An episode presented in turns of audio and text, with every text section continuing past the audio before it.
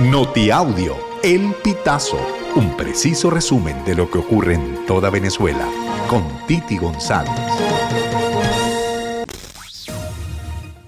Bienvenidos a una nueva emisión del Notiaudio El Pitazo del 31 de enero del 2024.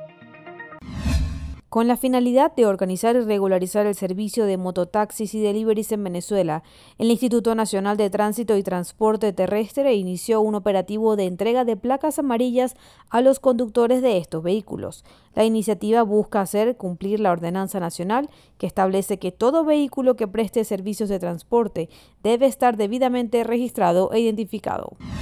La Corporación Eléctrica Nacional extendió hasta el 29 de febrero el plan Borrón y Cuenta Nueva, con el que usuarios podrán actualizar los datos del contrato y pagar el servicio. La información fue difundida a través de las redes sociales oficiales de la empresa estatal y detallan que el plan se prolongará por igual en los estados de la región central, Llanos, Oriente y Guayana.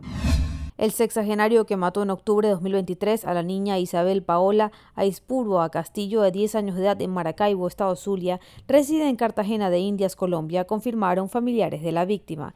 Luis Herrera López, de nacionalidad colombiana y de 65 años, fue visto caminando por las calles de Cartagena en compañía de su hermano, según videos que circulan en las redes sociales. Los familiares de Isabel Paola confirmaron a El Pitazo que se trata del hombre que asesinó a la niña en su casa ubicada en el sector los Aticos.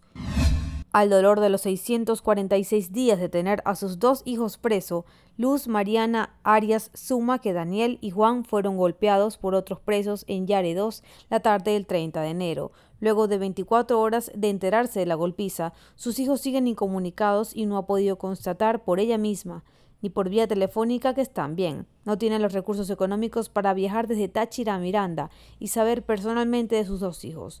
Sobre lo sucedido se enteró por la hermana de Darwin Urdaneta, otro de los presos políticos, y luego recibió fotografías donde vio a Juan y Daniel Zambrano con golpes en la espalda, cara y glúteos. Vía telefónica contó al pitazo que se trató de una golpiza en represalia por no querer pagar cuotas exigidas por un custodio.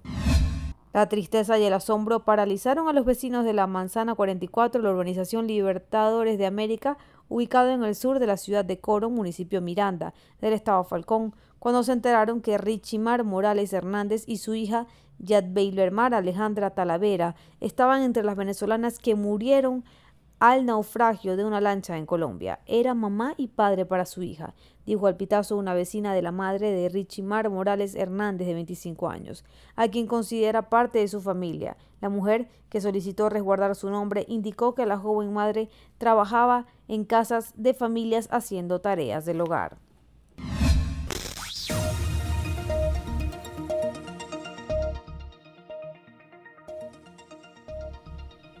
Amigos, así finalizamos. Si quieres conocer más informaciones, ingresa al pitazo.net.